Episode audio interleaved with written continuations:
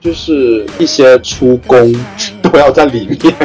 我跟你讲，我发誓，就他当时穿的是白色的 T 恤，出来的时候那个白色 T 恤已经变成了粉色。你少来，你这个点你是从哪里抄的？我的指甲盖那个时候手里都是，就指甲盖都是紫色的。我发现自己很适合去出家。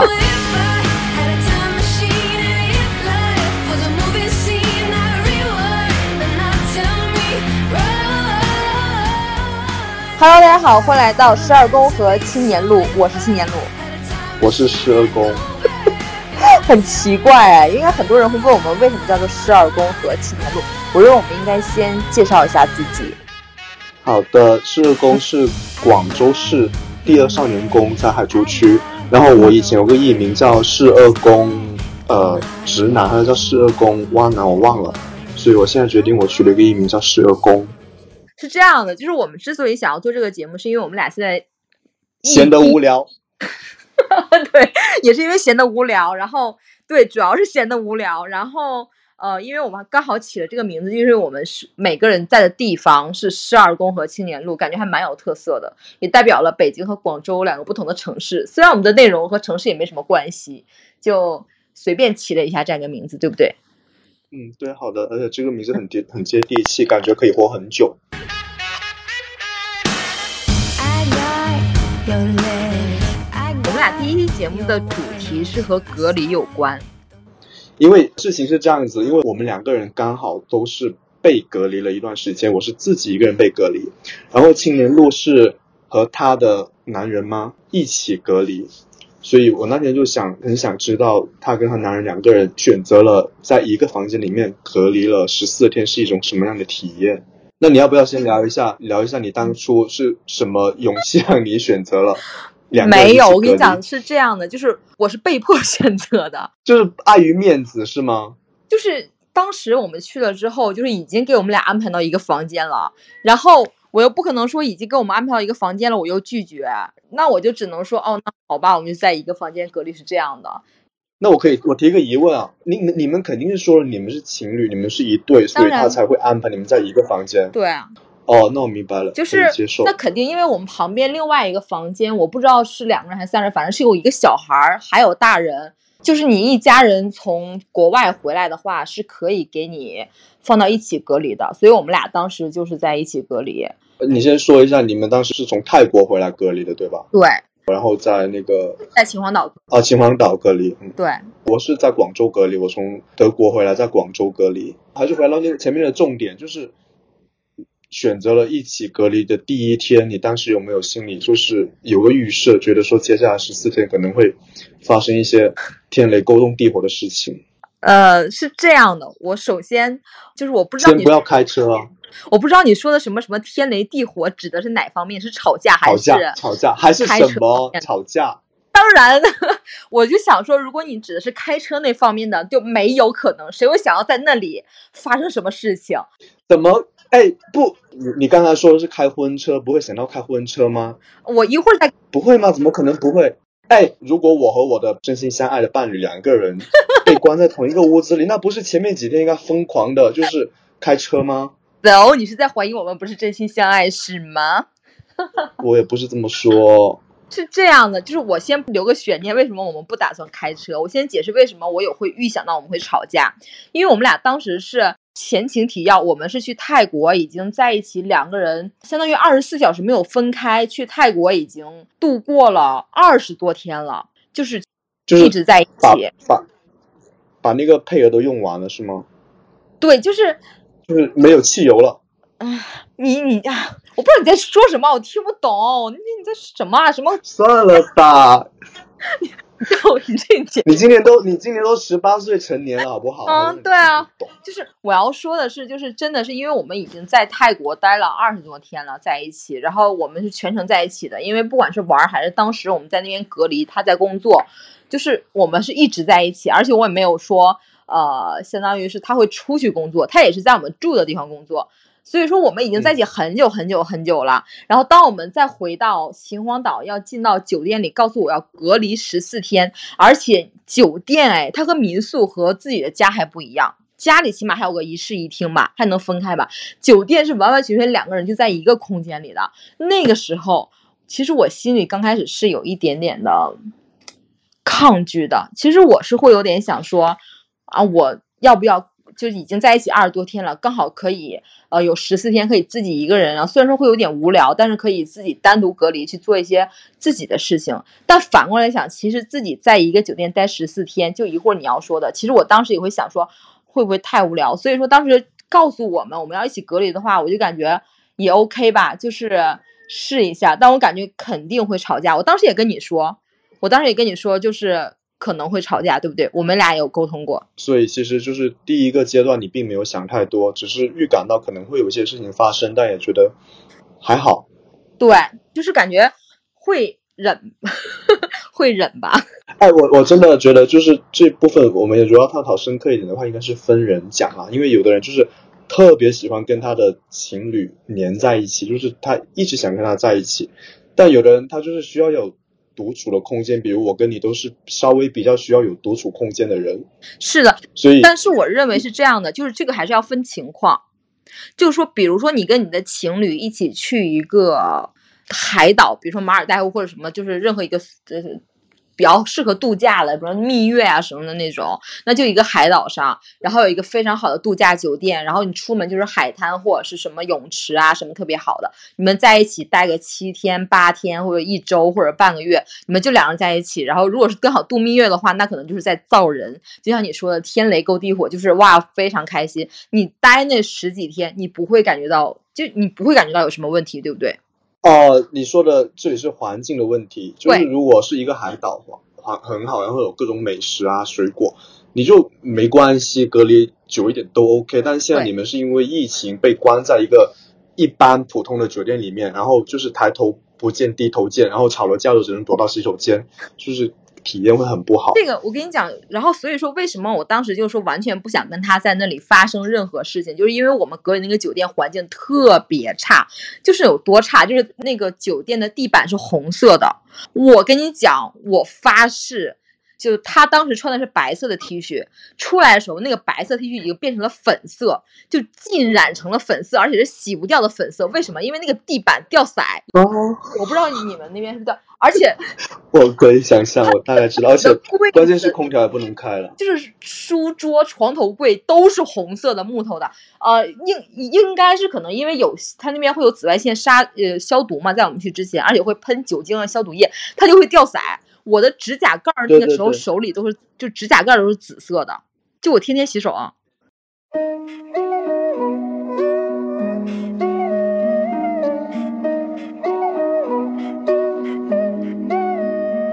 你们第一次吵架发生在第几天？还记得吗？嗯，第三。我过了一半天，但是应该很快就吵架了。但都是因为一些鸡毛蒜皮的小事，就是很鸡毛。就现在想不起具体是什么。我想起来了，我还有跟你说过，是看电影，你还记得吗？啊，我好像有点印象。对，当时是看电影，非常简单，就是因为隔离的时候是会给你分饭的嘛，然后每天其实最大的事情就是一天三顿饭，等着别人给你送饭。那天刚好就是分到晚饭的时候，然后我们就说一起晚饭看一个电影，是一个外国电影。然后那个电影是我选的，当时叫做是《重回十七岁》吧，是一个美国的电影。呃，老片。对，就当时刚好是那个电视上主推的那个，我说我们就看这个。其实他可能当时给我的感觉是并不是很想看这个电影，然后他就会在电影刚播的时候，他就会随便就说一下啊，这个就很老套啊，这个重回十七岁，我忘记他说什么，反正就是随便猜了一个结局，猜了一个很老套的一个结局。然后他说完之后，我当时就很。不爽，因为我当时给我的感觉就是你，我特别讨厌别人给我剧透。虽然说我知道他是随便说的，但我感觉他就对这看电影这件事情非常不认真。我认为你如果不想看，你就不要看，你不要在这刚开始看个头，你就在那就是巴拉巴拉开始说那个结尾，就很讨厌。好，那我问你啊，我问你啊，如果就是他放你一个人看，然后他自己做自己的事情，可以吗？嗯，你也不太开心。对，因为这就是要说到第二个问题了，就是隔离。我们在隔离期间遇到的第二个条件，就为什么会产生矛盾的第二个条件，就是因为他周一到周五他是要工作的，而且他是就是一天能开十个会的那种语音开会。你懂吗？就他不停说话，不停说话会很吵。电话会议，我坐在旁边，我就会听到他跟那些人一起在看电话会议，而且是我完全听不懂的一些东西，因为我们俩不是同一个行业。在这种情况下，白天是这样的一个东西在不停的给我输入，我和他在一起，所以说这个其实也是就是让我们产生矛盾的一个非常大的激化的一个问题。所以你在这种条件下，不管是环境还是因为当时所处的隔离的一些呃客观条件，所以说你没办法让心情保持一直很好。就是类似的事情发生几次之后，你们在结束隔离出来的时候，就是一切又重归于好了，是吗？当然。那如果那你总结三点吧，就是类似三句话。隔离的十四天，你有对这段关系有什么新的认识吗？没有，没有，就还是日子照样过，该吵吵。然后尽量不要在一起待太待太久。对我认为这个是最重点的，就是我呃，如果真的让我得出一个感悟的话，我就认为就是人是一定要有空间的，就哪怕在相爱的两个人，我认为哪怕他是就是住在可能就一个房间，就是比如说小情侣和其他人在一起合租啊或者怎么样，我认为你们也要有一个需要，比如说白天分开的时间，或者是稍微有一个时间你可以独处，哪怕你去。我蹲一会儿。对我有个朋友，她也是在北京，然后她跟她男朋友是租了一个房子，但北京房租很贵嘛。他们租的那套一开始是大通间，就是两个人一进去就是面对面的，知道那种。对，就客厅、卧室是一起看得见的。然后他大概过了两个月，他就很崩溃，就是两个人其实都不开心。对，所以他们后来换了一套一房一的，然后他们发现他们关系就变好了。她不想看到她男朋友的时候，她就躲到里面房间去。就这样，每个人都会有自己的空间，减少了很多摩擦。对，因为有的时候我们也不是说我跟他生气了，说我需要一个独处。有的时候可能就是，比如说我想玩会儿手机，或者我想自己看一个综艺。我就是因为男生可能女生爱好不一样，或者他想玩一会儿游戏，就很简单，就是我希望我能够跟自己独处一会儿。就是我是属于那种就像猫一样，就是我跟你待了一会儿，但是可能我待够了我就会走，就这种。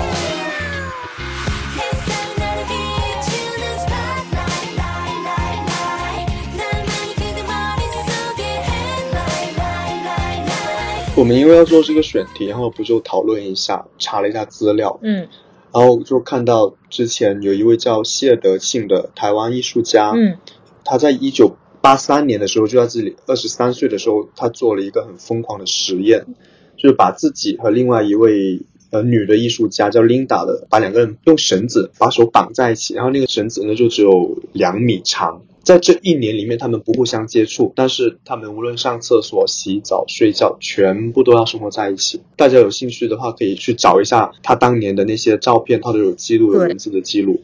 我一看到的时候就很震撼，因为他这个作品。我以前不理解行为艺术，但是看到他这个作品的一瞬间，我就明白了，他有点像是把两个情侣之间的关系给具体化。如果说你们两个人一直黏在一起，是多么可怕的事情，没有自己的空间，没有自己的秘密。我就记得之前奇葩说有过一个主题，就是说伴侣的手机应不应该看，嗯，但是。很多女孩子的态度都是说，应该看你既然选择跟我在一起，就要坦诚相见。但不只是男生啊，女生你自己想一想，在现在这个时代，你真的可以做到完全坦诚相见吗？你的手机秘密，你跟每个人所有聊天的事情，都可以让另外一个独立的个体知道吗？我对这个问题我很存疑。我认为这个问题应该站在另外一个角度，就是你为什么要对另外一个人的所有的私生活你都那么好奇呢？对，没有必要。你这样的话，就两个人真的就是。所谓的无缝连接的话，其实更多的是伤害。我并不是说你看他的手机一定会看到什么东西，只是说这个行为，你去看他的手机，你每时每刻都要和他在一起，你要求他对你就是没有任何的隐瞒什么的，你这个行为已经会让两个人在一起很窒息了。就我觉得也是可能分时代，可能过去如果你们就是两夫妇一直生活在一个深山老林里，你们没办法就是坦诚相见你们，每天裸体相见都没关系，没有其他人看到。但在现在。你的手机就在你手里，你你会接触无数的信息，你是没办法跟你的伴侣两个人真的做到说我们的秘密全部公开。我心里，我对路上的一个女孩子，对路上的一个男人有了一些邪念，马上让你知道，能做得到吗？如果真的有这样的伴侣的话，干嘛闲着没事儿在路上有邪念，还要在手机里呈现出来？我就是有啊，我就是有啊，但是这这这不是重点啦，重点就是两个人在一起一段好的感情应该是。彼此支持，而不是说我想知道你一切，控制你一切。是的，应该是你需要我的时候，我在你身边支持你；我需要你的时候，你在我身边支持我。是的，我认为是两个成年人比较好的一个，就是要亲密，但是也要有距离感，就是大家不要怕有距离，千万不要说把对方逼得太紧，或者是我一定把他手里，可能逼得太紧，反而可把你们推得更远，反而说你让两个人之间会比较有弹性的这样的一个相处，其实可能会反而让双方都很舒服，而且其实让你们的感情会更保鲜。其实当时不是集中隔离嘛，然后我们其实出来之后，我回到北京又经历了再一次的居。再隔离一次，对，就那个时候其实是压倒我的最后一根稻草。其实我当时非常崩溃，但真正的我们俩回到北京之后，我整个人非常的开心，因为我家那个时候是两嗯室一厅，然后他在嗯其中一个卧室里工作，我可以在客厅看电视，我可以回到卧室躺着玩会儿手机或者是的，是两会儿。视频，我可以干任何事情，然后我也可开心的做饭。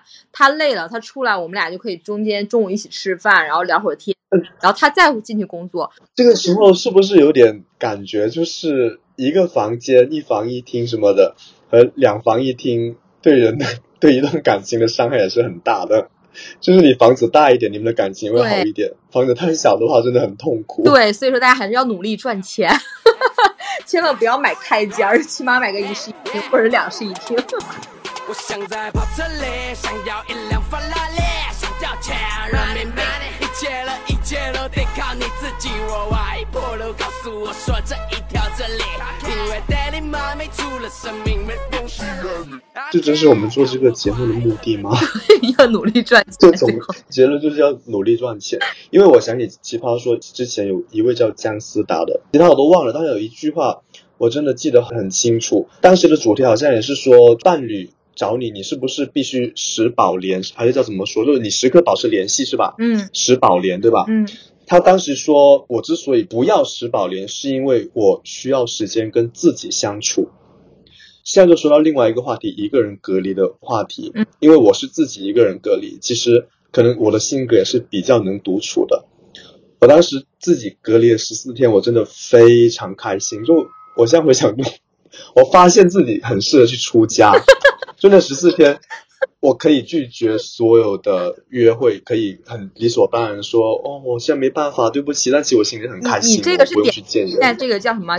社交恐我不是自闭，我不是社交恐惧，我就是我喜欢跟自己玩，有网络，然后我可以玩游戏，可以看书，可以看电影。你真的没有崩溃吗？有什么不好天我真的没有崩溃，我唯一崩溃的就是觉得自己越来越胖了，就是没地方动，然后不停的吃吃吃吃吃，就是越来越胖，而且没空调这一点让我崩溃了，其他我都觉得很开心。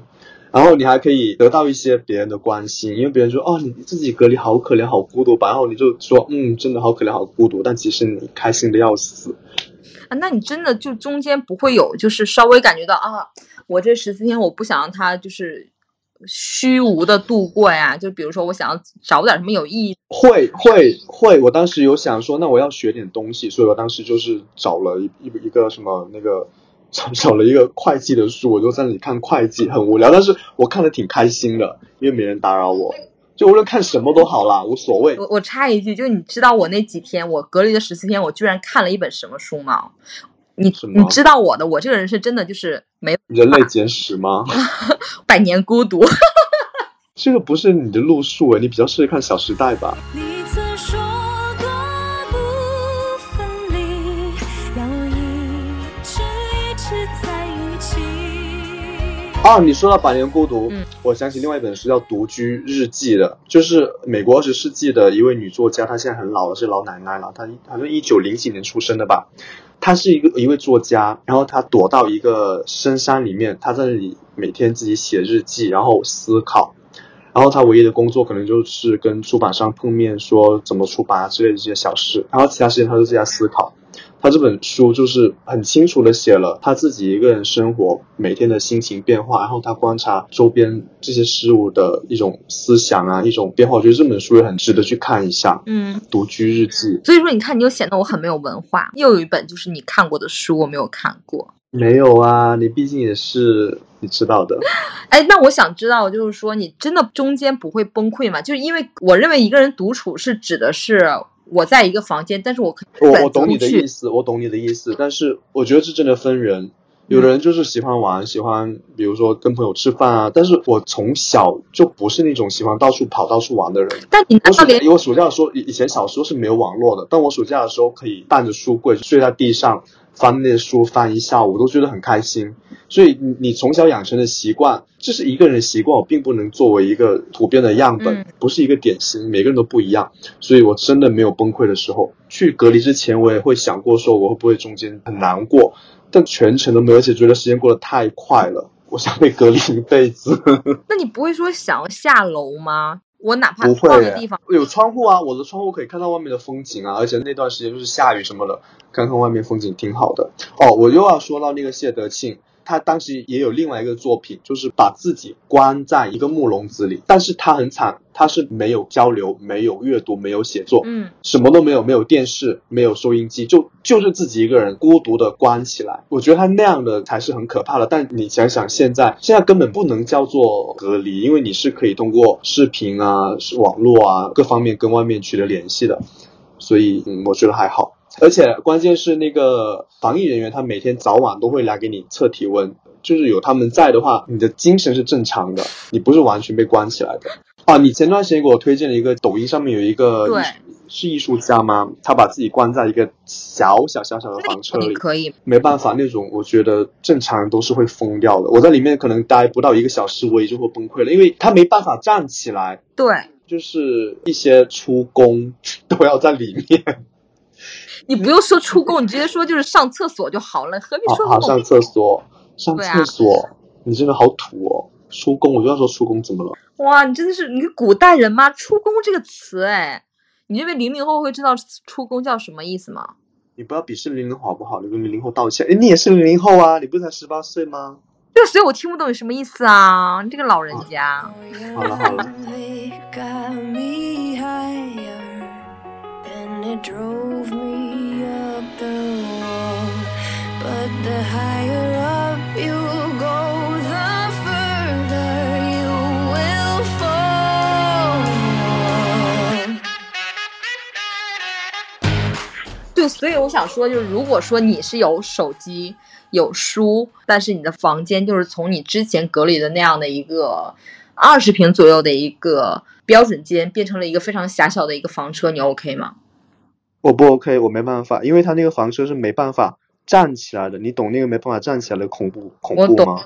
嗯，因为我认为我和你还不一样，因为你刚才说的是，我认为你是可以完全一个人独处的，但是我是属于把我放到一个很好的房子里，但是如果这我不能出门，或者我出门之后，哪怕我出门之后，这旁边没有我熟悉的东西，没有我熟悉的娱乐设施，然后很荒凉，我都会发疯的。你其实是一个相对需要有空间，我需要有人气，对对对，你需要有人气。对我需要出去走一走，然后有人气、有热闹的那种感觉。你知道，我今天刚刚搬完家，嗯我为什么要搬家？就因为我们俩之前其实，在五月初的时候，两个月之前，不到两个月之前，我们其实是搬到了一个 loft，就是在北京的西五环香山那边。嗯北京的西边本来就是比较怎么说，比较荒凉的，然后在西五环那边，整个就都旁边都是山，然后虽然是一个 loft，但是它离地地铁站有两公里那么远，而且旁边是没有大型的超市，没有商场，然后去哪里大概都要开车在十分钟以上。但是北京现在又对外地车牌限行，就可能我开车也不是很方便，所以说我前一段时间在家待着，我就已经进入了一个情绪非常不稳定的状态，我就会经常会没事儿，我会找一些理由去吵架。哦，那就是我懂，我懂。对，然后最后我们得出的结论就是这个地方整个太安静了。我住的那个旁边是北京射击场，就是我是能看到北京东边的日出的，你知道吗？就是能嗯看到太阳从山间升起来的那样的一个地方，所以旁边的人非常少，而且我们那个小区属于商住两用的，其实住的人也非常少。嗯然后虽然我的家里还不错，但是我在家里，我平时就感觉我非常无聊，我只能玩游戏啊，看个综艺、看个电影，一天就过去了。我感觉我过的就是在消耗生命，没有什么有意义的事情。但是如果说我要去拍个 vlog，或者是去呃自己去想就是做点自媒体的东西的话，我没有那个状态。哦，因为我已经离开了一个我在北京的青年路这边，其实已经住了很久了，住了大概三四年吧。其实我对，然后旁边就是有一个朝阳大悦城，然后我在这边还而且还有 Super Monkey，就是在朝阳大悦城。我之哦前住的地方开车广告吗？不是啦，我我就算是广告怎样，我非常爱它。就是哦就是我我的人生是离不开 Super Monkey 的，在中国。哦，就我那里健身，我开车只要九分钟。就你从猩猩变成了猴子是吧？通过这个，没有，我现在是现在是大猩，我 我没有我以前可能是熊，那现在可能是猩猩。以前是熊，现在是小熊。这这不重要，我就是说，就是对于我我想说的是，就对于我来说的话，就是我的最近两个月的事实已经足可以证明，我没有办法一个人隔离，也没有办法说真正的去远离这个社会，或者是去出家，我没办法像你那样，所以我们是不一样的在这方面。所以我你为什么还要一直缠着我呢？就是因为我没办法就是放开你啊，因为我就是哦，好像好像也对哦，因为你没办法一个人，所以你一直缠着我。对呀、我我需要我有所以我需要缠着你啊，就是啊，对对对，我打脸了，我打脸了。是你是你可以抛开我，但是我不行啊，我会疯掉的。对，所以说就是你还是需要空间的。哦，你这个我想起了另外一个，嗯就是康康熙来了。嗯，我不知道大家有没有注意到，当时最后一集小 S 问蔡康永说：“为什么你一定要停掉这个节目？”然后蔡康永他很很认真的，然后又一边哭的，他说他感觉大家觉得康跟熙好像是不能分开的一个共同体，但蔡康永他一直坚持，他觉得说，但我就是我，我需要有自己，我需要证明自己，或者说他不想下半辈子永远都跟小 S 绑在一起，所以他才最后坚持说节目是应该要停了。我其实我当时很理解他，他是有一点自私，但是他跟小 S 就是不同的人。他就是一个需要有自己空间，或者说证明一下自己一个人也是 OK 的那一种人。我觉得跟你刚刚说的这个很像，嗯小 S 就跟你比较像，就是需要有人一起啊，他会做得更好啊。但蔡康永跟他不一样，他们两个人能搭配的这么好，我觉得真的是很难得的。是的，但是我又有点社交恐惧，我不喜欢去交新朋友，也不喜欢去不停的跟人 social，我就是典型的那种就社交恐惧症。比如说我和某一个人约了吃饭，然后突然间。一直到那天之前，我都很忐忑，就我希望他会跟我说今天有事儿，吃饭。你少来，你这个点你是从哪里抄的？我也是这样，但是这个点我记得是有人写过的。不，我没有抄，我我是说是有这个点，然后我就把它用在我身上。我是这样的人，我现在是这样的人。其实我觉得不止你，其实我也是这样的人，很多人都是，就是比如说，就包括我们这个节目，一周之前你跟我提的时候，当时兴致勃勃说好，我们要做的很好，就是 来约来约，然后其实就是一直到昨天前天，我开始想，啊，他他是不是忘了，忘了好像更好，就是连这种不用碰面的约定，我都会觉得有压力。那更何况那种说要出来见面、出来吃饭，然后我要厦门打车、装扮、化妆一番，就所以说我邀请次我们视频来录制，你就就是很对你来说压力很大，但仅仅是不是不是不是是不是，视频录制单纯是因为我现在很胖很丑，不想视频录制而已，跟这个无关，这是两件事情。OK，所以你现在已经录到这里，你还会有压力吗？你还有感觉就是嗯，我觉得你已经做毁了，我们变成在聊电话啊，会有人看吗？会有人没有？就在聊电话，不然呢？嗯，我觉得没关系啦，就是有两个观众就好了。像是一个观众，最基本的感情戏也看不懂，爱入戏太重，结了尾的失落，剧本没提过，都爱。那其实刚刚有就是说到，就是一个人就是狭小空间的话，就是我们俩在之前不也是有说，你看过一个电影，活埋吗？对，那个电影，那个电影其实我前两天刚看完，我当时看的感受就是，我前二十分钟我是看不进去的。对，我我不知道你当时看的时候会有这种感觉，我就感觉哇，就我觉得第一次就是你不要先有看过那种什么短的解说啊，你直接一进去不嗯知道、就直接看这部电影，那个体验是很好的，因为你不知道这个人他最后是否有被解救，不知道后面发生什么，所以这个电影很值得一看。然后我确实第一次看感受特别好，但是我认为就是可能它太窒息了，它前二十分钟会让我非常的窒息，我会有点喘不过气。看的时候，我看到了后半部分就开始为他紧张，而且后半部分的节奏也非常的快，就其实还蛮精彩的。他其实前半部分他自己也是在一点点的尝试嘛，就想啊，我在找有什么东西啊，有有什么什么样的，比如说有笔啊，有他也是一点点在找到。这个时候其实节奏会稍微偏慢一点，然后我整个人就是感觉，难道真的要一直在这里边演吗？我会产生这样的一个怀疑。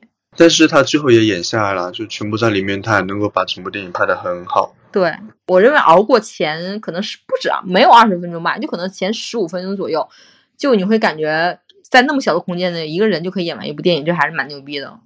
这是二零一零年的那个《活埋》（Buried），就是后来那个叫做 Ryan Reynolds 那个演员演的。死侍，他演的是死侍。对，叫小贱贱。嗯。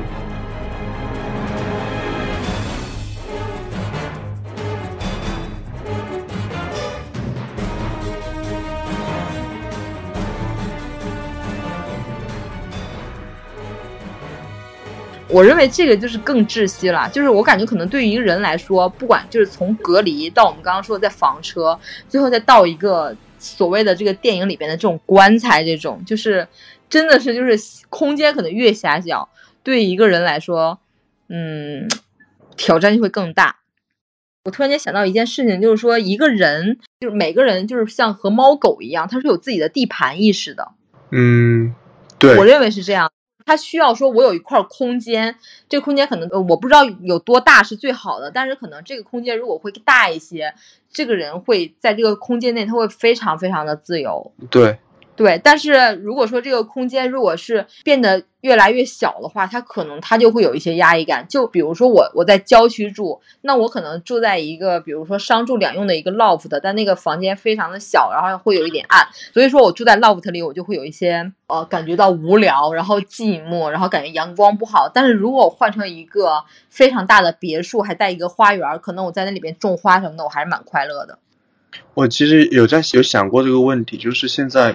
城市生活，大家就就除了这种在家办公那种比较特别的人之外啊，好像大家回到家最最重要的地方反而变成了一个卧室，而不是传统那种叫客厅。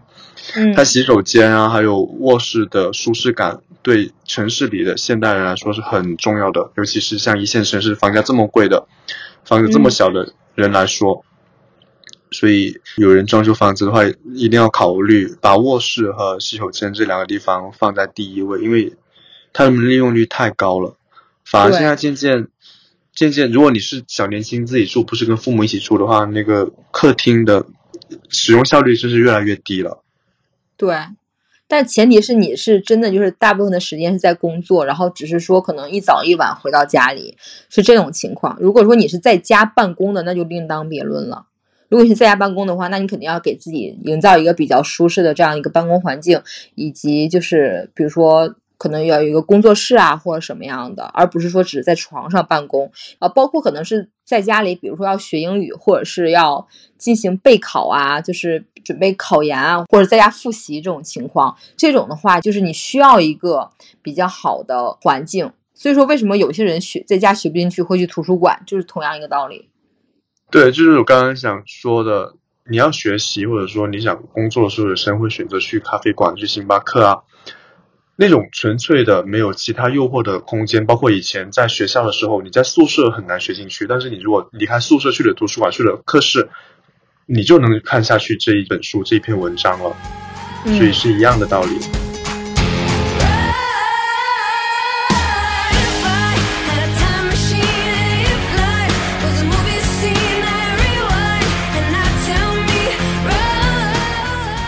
好，那所以最后的话是这样的，就是我在节目的最后，其实我想问一个问题，就比如说，虽然说我知道你不是很想有这个设想，就假设再把你送去隔离，嗯，你认为对你来说一定要带哪些东西的，或者是对即将要隔离的人，或者可能以后会被隔离的人，你认为需要带什么东西，或者是有什么建议吗？呃，可以带吴彦祖吗？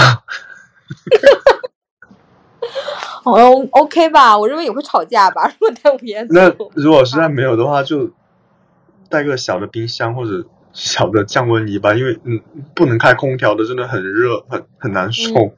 哎，你这个还蛮中肯的，这个建议在这个就没了，再有个手机就 OK 啦。嗯，有电，有手机，有降温仪。当然啦，最好带多一本书，然后可以拍一拍，然后装一装，假装自己在看《百年孤独》什么的。我真的看了好吗哦，好的。？OK，那你要不要来个结尾？